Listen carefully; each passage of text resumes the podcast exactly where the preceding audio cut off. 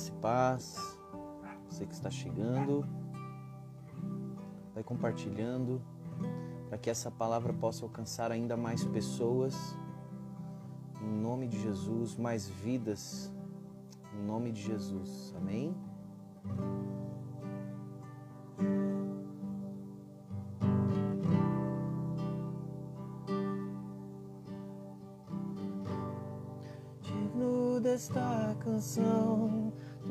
Senhor. Digno do meu louvor, só tu és Senhor.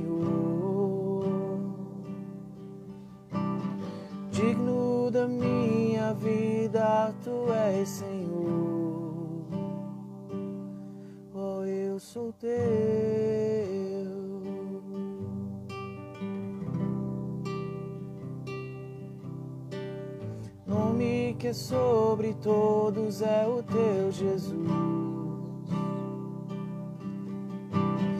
Fonte da salvação, só tu és Jesus. Digno da minha vida, tu és Jesus. Oh, eu sou teu,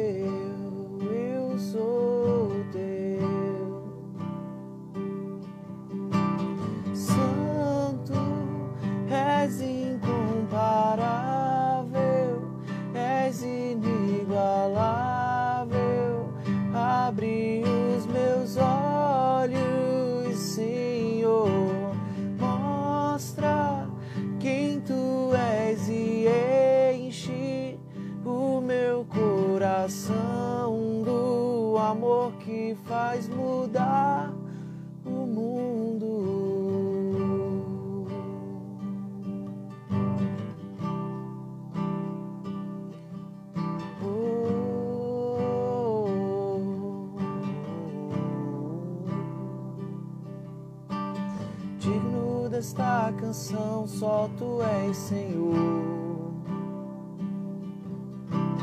Digno do meu louvor, só tu és Senhor. Digno da minha vida, tu és Senhor. Oh, eu sou teu, eu sou teu. Nome que é sobre todos é o teu Jesus. Fonte da salvação, só tu és Jesus. Digno da minha vida, tu és Jesus. Oh, eu sou teu, eu sou teu.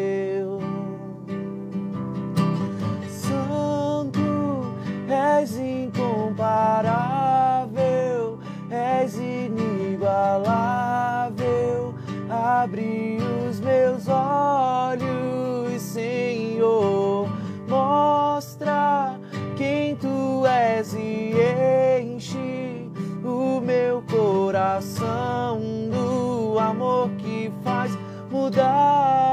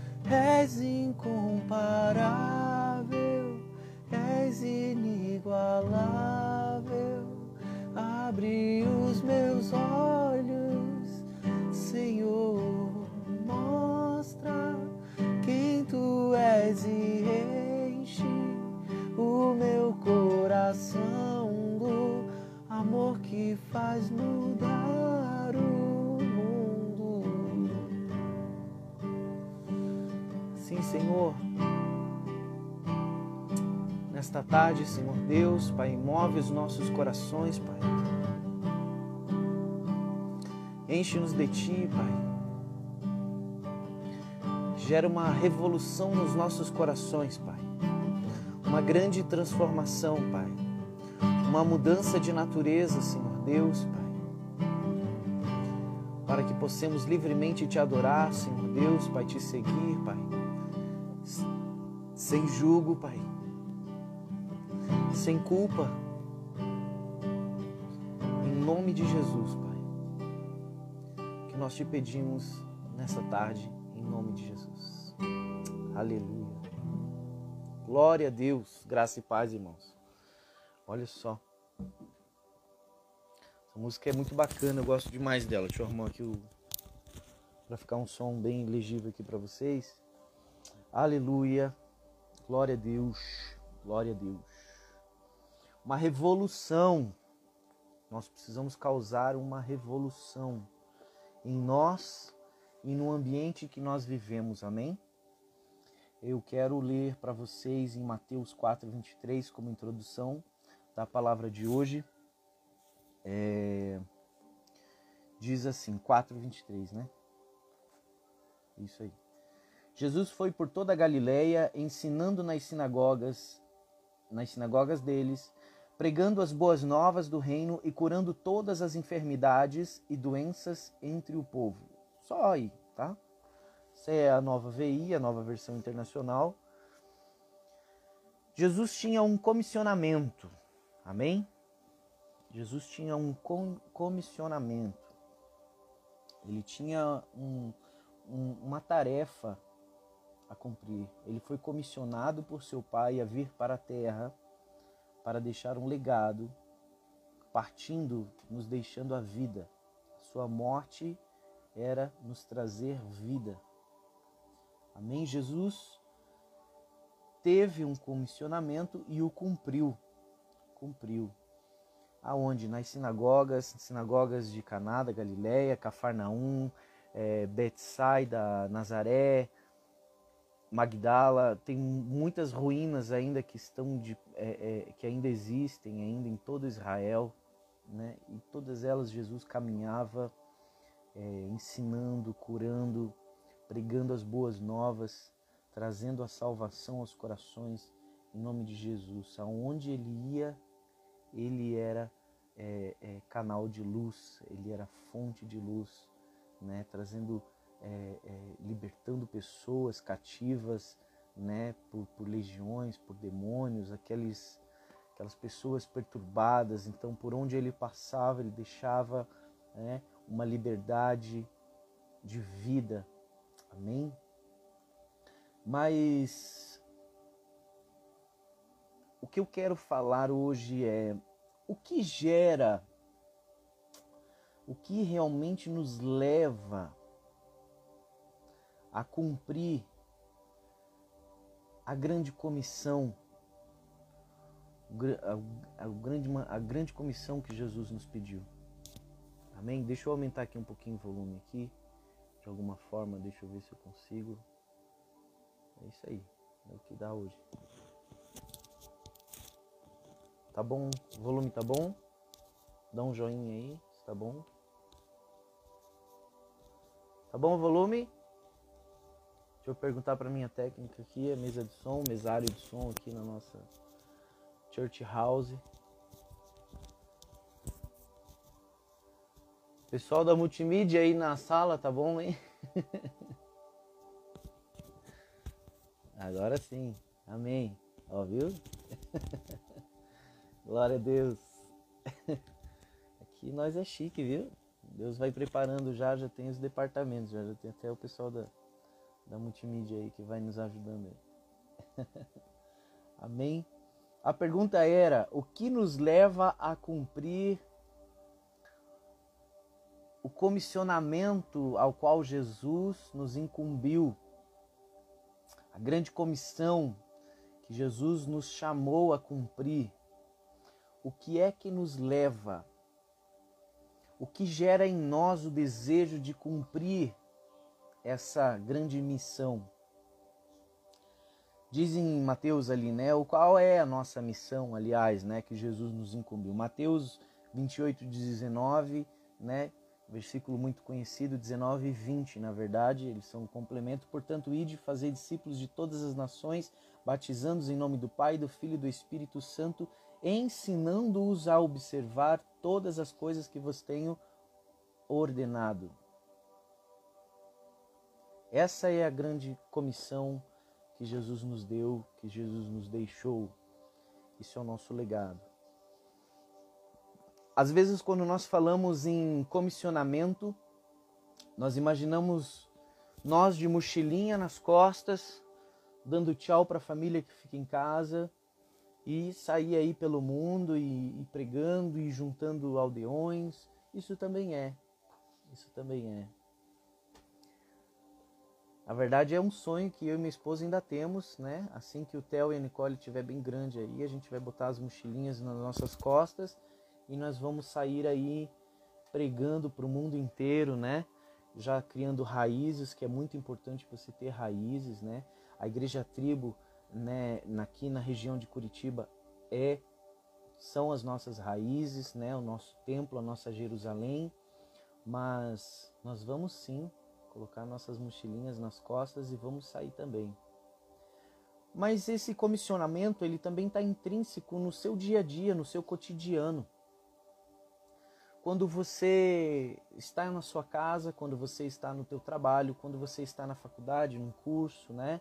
Agora nesse sistema híbrido de, de, de educação, é, um pouco presencial, um pouco em casa, e, e eu não sei como é que vai ser isso mas nós temos essa liberdade, sim, de pregar o Evangelho, de levar o Evangelho para as pessoas, né, aonde nós estivermos, na condição em que estivermos, nós temos sim, né, esse, essa, essa liberdade ainda de, de pregar o Evangelho e nós devemos, nós devemos pregar. Aonde nós estivermos, nós devemos cumprir este mandamento, né? É, de, de fazer discípulos, de ganhar pessoas. Havia uma crise na terra. Deus olhou e a quem eu enviarei? Olha só, a quem eu enviarei? De repente, ele envia o seu filho à terra para morrer por nós. Porque não havia um justo na terra. Eu quero falar sobre um copeiro que já havia sido duas vezes governador na Judéia. E esse copeiro, o primeiro o que que é um copeiro, né? Um copeiro é aquele que prepara comidas, né? E na época lá, quase 500 anos antes de Jesus vir à Terra, é, um copeiro do rei era aquele que o rei tinha máxima confiança, porque uma das maiores causas de mortes de reis, de grandes reis, eram através de envenenamento na comida. Então o copeiro ele tinha que ter né, a total confiança do rei em servi-lo. E Neemias era essa pessoa do rei Ataxerxes, né, ali na região da Pérsia.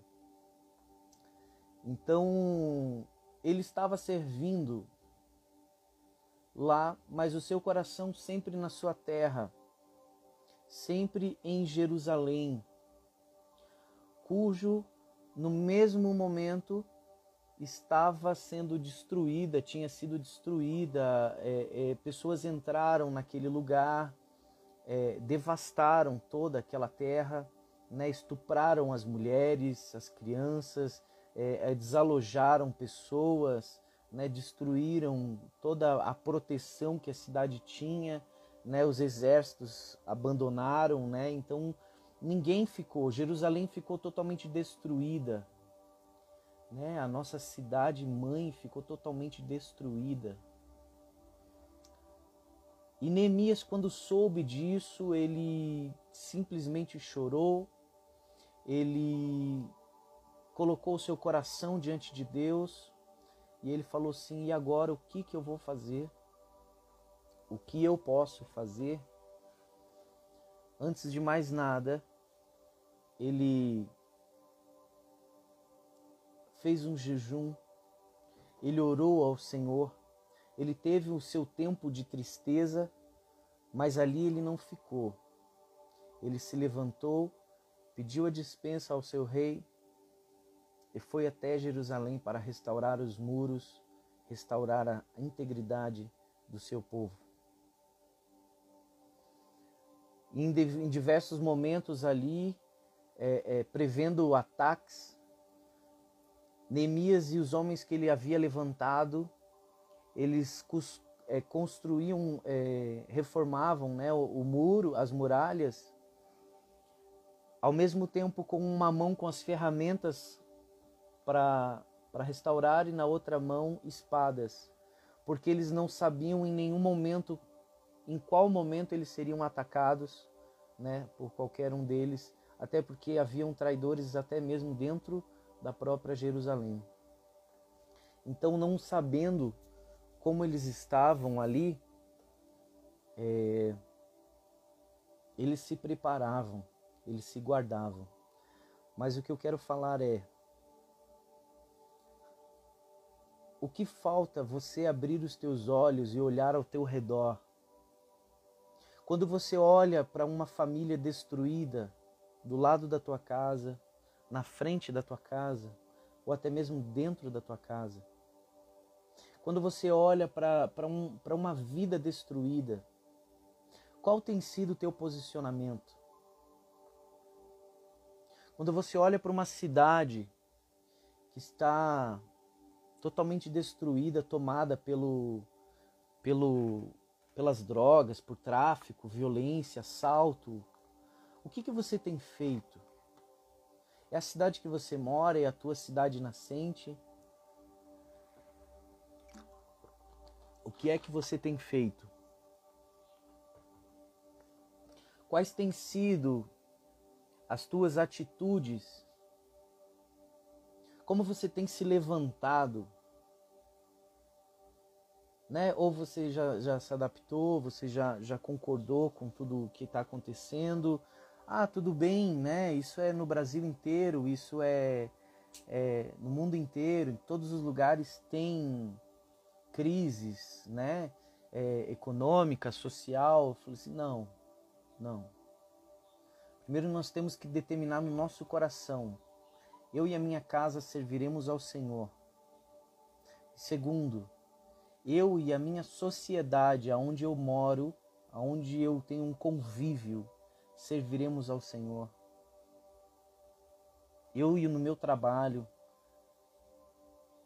Deus impera no meu trabalho. Todos creem no Senhor, num Deus vivo, num Deus que age.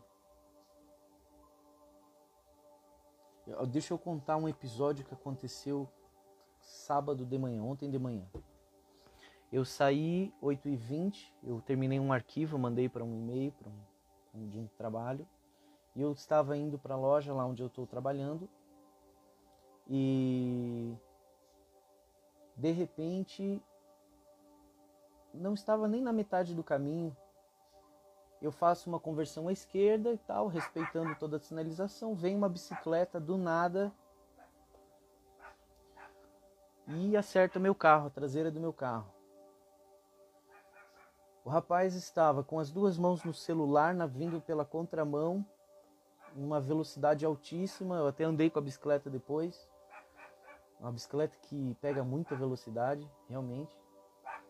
E, e ele estava muito rápido, e ele estava desatento. Era de manhã, ele falou que estava com sono, estava indo para o seu primeiro treino, primeiro treino do ano de handebol.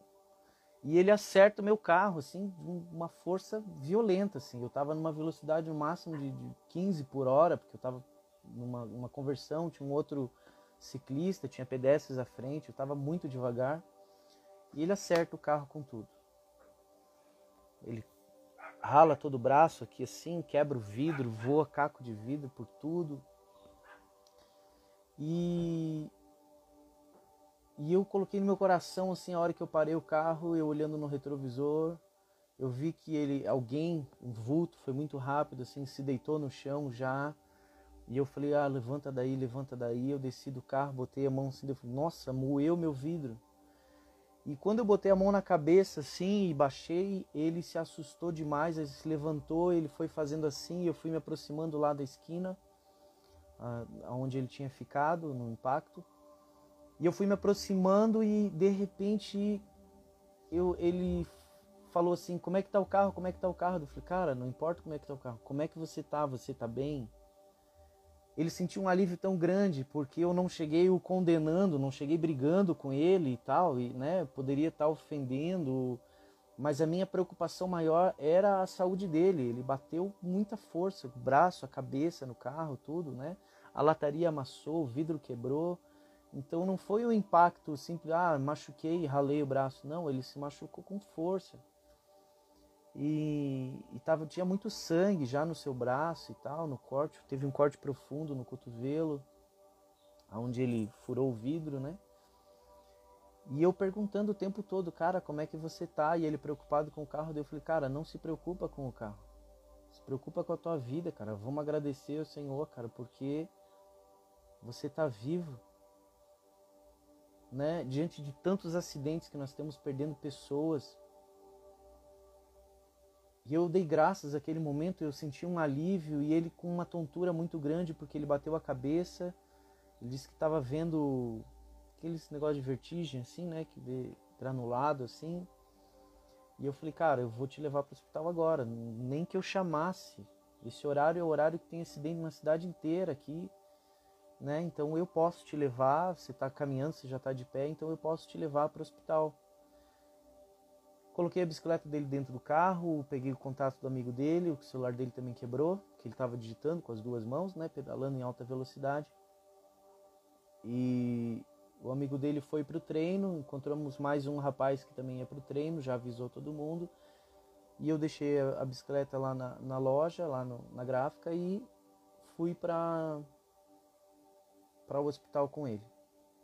O carro cheio de sangue assim no banco do lado, e eu falando, cara, e ele contando assim do alívio que deu no coração dele a hora que eu perguntei, porque ele achava que além de ter sofrido um acidente, ele ainda ia apanhar na rua. porque ele bateu no carro. E eu eu falei, cara, claro que não, cara. Né? Tem muitas pessoas, esse é o problema do mundo. Eu, a gente foi falando rapidinho, eu fui tentando amenizar. Ah, eu sei que não poderia amenizar a dor que ele estava sentindo física, né? Mas mas brincando e falando um pouco, né, sobre como o mundo está diferente, né? Como nós precisamos ser diferentes. A nossa preocupação tem que ser outra. Nós não temos que ser materialista, me preocupar com o carro. Já troquei o vidro ali, deu um deu um, um custo ali mais ou menos, mas cara, tá tudo bem, ele tá bem. Eu voltei depois do meio-dia, depois que eu saí do, da gráfica, Voltei lá no hospital, ele ainda estava em, em, supervisão por causa da batida na cabeça, já tinha feito raio-x. E depois que eu conversei com o médico que estava atendendo ele, o médico falou assim: Mas você é mesmo o que dele? Eu falei: Não, foi no meu carro que ele bateu. Eu que o trouxe de manhã. Aí ele falou assim: Tá, ele não entendeu, o médico não entendeu a minha preocupação de ter voltado e perguntado como que ele estava. Olha que incrível, eu achei que isso era tão normal. Para mim isso é tão normal, gente. Eu fiquei preocupado a manhã inteira, eu fiquei preocupado. Eu fui trocar o vidro ainda pela manhã. Que era sábado, eu precisava deixar o carro na rua em alguns momentos, ontem ainda. E por causa da chuva, minha garagem é aberta. E eu pensei, cara, eu preciso ainda ver como é que tá esse rapaz e tal, porque o celular dele não respondia, o amigo dele não sabia como ele estava. Então eu voltei no hospital e o médico ficou extasiado de eu perguntar como é que ele estava. Ele falou, cara, que atitude bonita, cara, que bom que você se preocupou. E eu falei, cara, é o mínimo que eu poderia fazer e também poder dormir bem, né? Saber que ele está bem. Foi avisado todos os familiares, né? É, que ele só está em supervisão mesmo, que ele tinha tido uma perda de consciência, mas já estava tudo sob controle né? O braço dele já estava com curativo, ele já estava sendo medicado, ele já estava respondendo bem, só que precisava ficar aquele período de supervisão de 12 horas. E eu achei assim interessante assim a, a, oportunidade que o médico me deu e eu falei assim, cara, Deus é incrível, Deus é maravilhoso, cara. Falei para ele e para as duas recepcionistas. Eu falei, Deus é incrível na forma que ele aproxima pessoas. Às vezes é uma semente que nós podemos deixar no coração das pessoas pela nossa atitude, pela intenção verdadeira do nosso coração. A minha intenção não era ganhar Ibope, até porque eu não tinha o que ganhar naquela situação, mas eu fiquei incomodado. Confesso que eu fiquei totalmente incomodado porque eu não me envolvo com acidentes com frequência, eu não me envolvo com essas situações, né? Eu já já bati o carro em outras circunstâncias e desceu aquele velho homem já quase querendo ofender e querer brigar na rua. Mas o coração que eu estava naquela manhã, ontem mesmo, eu fiquei pensando, eu falei, nossa, mas o que está acontecendo, cara? Que as pessoas se admiram tanto com gestos tão pequenos, cara, tão óbvios. Situações e preocupações tanto que nós tínhamos que ter com o nosso próximo. Nós temos que nos preocupar com as pessoas, nós temos, eu não conheço, mas e daí? Não importa. Não importa. Nós temos que ter empatia, nós temos que saber. E todo mundo perguntando, tá, mas ele vai ter que pagar isso, ele vai ter que pagar esse estrago. Eu falei, não importa, cara. Primeiro ele tem que estar tá bem. E se foi uma forma bacana de Jesus nos aproximar, de Deus aproximar pessoas, no hospital, com, no acidente. Amém, meu irmão. Que assim seja. Que assim seja a vontade do nosso Pai. É isso que nós temos que fazer. Olhar para o nosso próximo, independente das circunstâncias. Se fosse um alcoólatra, se fosse um jovem voltando de uma noitada boêmia, né, uma, uma, uma uma balada, não importa. Não importa a condição. Importa a condição de vida. Quando Neemias ele, ele se preocupa com Jerusalém, ele não está preocupado com as pedras sobre as pedras para fazer aquele muro. Ele estava preocupado com as pessoas.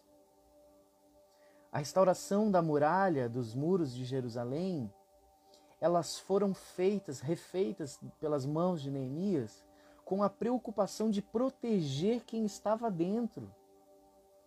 Não só pela, pelas casas e construções ali feitas. Não era isso. A nossa preocupação não é com a matéria. A nossa preocupação é com as pessoas. E como que eu vou gerar uma revolução? Como que eu vou trazer essa transformação, essa metanoia nas pessoas? Com as tuas atitudes. A melhor expressão de amor é através da tua atitude, não é como você pensa. Ah, hoje eu acordei amando mais a minha esposa. Se eu não declarar através de palavras, de atos, não tem mais amor. Entende? Se eu hoje acordei com mais paz no meu coração, um coração mais tranquilo, quando estiver no meio de um trânsito caótico, chegando em Curitiba, aquele monte de carro, eu vou estar tranquilo, eu vou estar abençoando a vida dos outros, dentro dos carros, dá uma buzinadinha, dá um tchauzinho, Deus te abençoe. Passou motoqueiro, parou na janela, Deus te abençoe. Minha esposa não gosta, mas eu sempre deixo um trocadinho assim. Eu gosto de atrair as pessoas que pedem dinheiro no sinal para, se sei lá, declarar uma palavra, dizer alguma coisa. Às vezes eu sinto não falar nada, só dar um dinheiro, mas às vezes eu sinto em falar alguma coisa. Já dei carona, já levei para algum lugar, mas nós temos que nos preocupar com essas pessoas. não só com uma pessoa de baixa, baixa renda, ah, alguém que tem uma dificuldade, uma situação miserável. Quantos empresários que passam do teu lado estão quase suicidando, sabe? Estão quase tirando a própria vida. Nós temos que alcançar essas pessoas. Nós temos que ser canal de, de transformação na vida dessas pessoas. Que não haja oportunidade boa ou ruim para falar, não tem tempo bom nem tempo ruim para fazer. Olha Jesus, Jesus atravessando aquele rio, acho que não me lembro se era o Mar da Galileia, mas enfim, ele estava entrou no barco assim, quando, um pouco antes dele entrar no barco e atravessar para o outro lado, ele descobre, ele recebe a notícia de que João Batista havia sido morrido e a forma que João Batista tinha sido morrido, né, decapitado. Ele ficou muito triste e ele atravessa aquele, aquele, aquele mar e chegando do outro lado, o povo já sabia que ele estava chegando lá, já tinha uma multidão reunida e indo em direção aonde eles iam desembarcar. E mesmo assim, em luto, triste. A Bíblia diz que ele chorou. Ele deixa toda a sua dor de lado e ele vai servir essas pessoas. Ele vai curar pessoas. Ele deixa, deixa a sua tristeza, a sua dor de lado para abençoar pessoas. Consegue entender? a dor do próximo, ela sempre vai ser maior quando nós entendemos que o que tem para nos curar, o que tem para nos abençoar, é muito maior. O que Deus nos deu é muito maior. É uma música que a gente cantava há muito tempo atrás. Maior é o que está em nós do que o que está no mundo, bem maior é o que está em nós do que o que está no mundo. É muito maior o Cristo que está em nós, que vive em nós. O Espírito Santo que nos consola, que nos encoraja, para que nós possamos fazer a diferença, para que nós possamos ser canal de transformação mudar vidas, transformar vidas. Gere uma revolução na sua casa. Gere uma revolução no seu trabalho. Quando eu falo de revolução, não estou falando de rebeldia, não. Eu estou falando de indignação com a situação atual. Escassez da palavra, escassez do evangelho. Esses dias eu cheguei cansado e eu falei assim: Meu, hoje eu quero chegar, tomar um cafezinho e deitar na cama para oito e meia no máximo. No máximo eu estar tá roncando. Era seis e meia, eu sentei ali na, na, na, cozinha com a minha esposa e quando a gente veio deitar já era quase onze, onze e pouca da noite, porque a gente ficou conversando, falando sobre a palavra, falando sobre situações, o evangelho dentro de nós, através de nós, em né, no nosso meio, e, e, foi tão bom aquele tempo assim, tão edificante. E eu fico pensando, nossa, nós precisamos que as pessoas vivam isso o tempo todo. Sabe que ao sentarem umas com as outras, esqueçam da vida de, de Mariazinha, de, de Fulaninha, de, de sabe? Esqueçam de, de fofoquinha, de, de falar da vidinha dos outros, das vizinhas, e falar do amor de Deus como o amor de Deus pode transformar. Não, mas eu vou te contar uma fofoca aqui, mas é só para a gente orar. Não é para orar, não, irmão. Isso não edifica. Vamos transformar as pessoas, a mentalidade das pessoas. Sabe, isso está tão intrínseco no, na, na, nas conversas, sabe? Que às vezes eu me pego falando, falando é, realmente, esse Bolsonaro aí também não está tudo aquilo que eu votei. Entende? A gente tem que ter um entendimento, gente. Nós temos que ter fé nas pessoas, a gente tem que acreditar nas pessoas. Sabe, outro, outra situação, eu falei falando com a minha esposa e uma, mais uma pessoa, falando, falando de uma terceira pessoa, eu falei, cara, pessoa é, é, é, é massa, cara. Ela tem raça, ela tem pegada. De repente a outra pessoa veio falar para nós: ah, não, aquela ali é difícil, a pessoa é difícil, não sei o que, não sei o que. Mas, cara, eu não posso ver as pessoas dessa forma. Eu tenho que ver as pessoas como Jesus vê. Sabe? O que, que motivou Neemias sair da onde estava e, e voltar a Jerusalém e a reconstruir Jerusalém? O que, que motivou Neemias? O que, que trouxe no seu coração? A empatia? A indignação do que fizeram com aquelas pessoas? Sabe, será que toda essa, essa esse caos que está ao teu redor não tem gerado uma indignação dentro de você? Não tem gerado uma indignação, sabe, no teu coração de, cara, chega, basta. Igreja que as pessoas vão para dentro das igrejas, ai, que cor que vai ser a camiseta e não sei o que, aquela discussão e uniforme disso, uniforme daquilo, e o que, que vai vender na cantina, não era nossa vez, era meu ministério agora, eu estou na frente, não sei o que sabe? E, e, olha o tamanho da saia da fulana, olha o tamanho do coque da ciclana, olha não sei o que, não sei o que. Gente, chega. Chega, gente. Vamos crescer na palavra, vamos buscar o evangelho. Sabe? O princípio que nós lemos ali em Mateus 4, 23, quando Jesus foi por toda a Galiléia ensinando nas sinagogas deles, pregando as boas novas princípio aqui é que Jesus não se isolou da comunidade das pessoas. Sabe, é, é, agora eu sou santo, eu sou separado. Você sabe, Rodrigo, o que quer dizer santo? Quer dizer separado, eu não me misturo mais. Não, irmão, você está completamente errado. Separado é ser diferente, ser mudado, ser moldado por Cristo, pela palavra de Cristo, pelos atos de Cristo, irmão. Amém? Então ele não se isolou da comunidade das pessoas, ele não fugiu da sua missão. Ele ia ao encontro de todas as pessoas para servi-las, para abençoá-las, ajudando, pregando, curando, aliviando a dor física, salvando vidas da condenação eterna. Meu irmão, que seja hoje o dia em que você também se coloque à disposição. Como Jesus, obedeça ao comissionamento do Pai.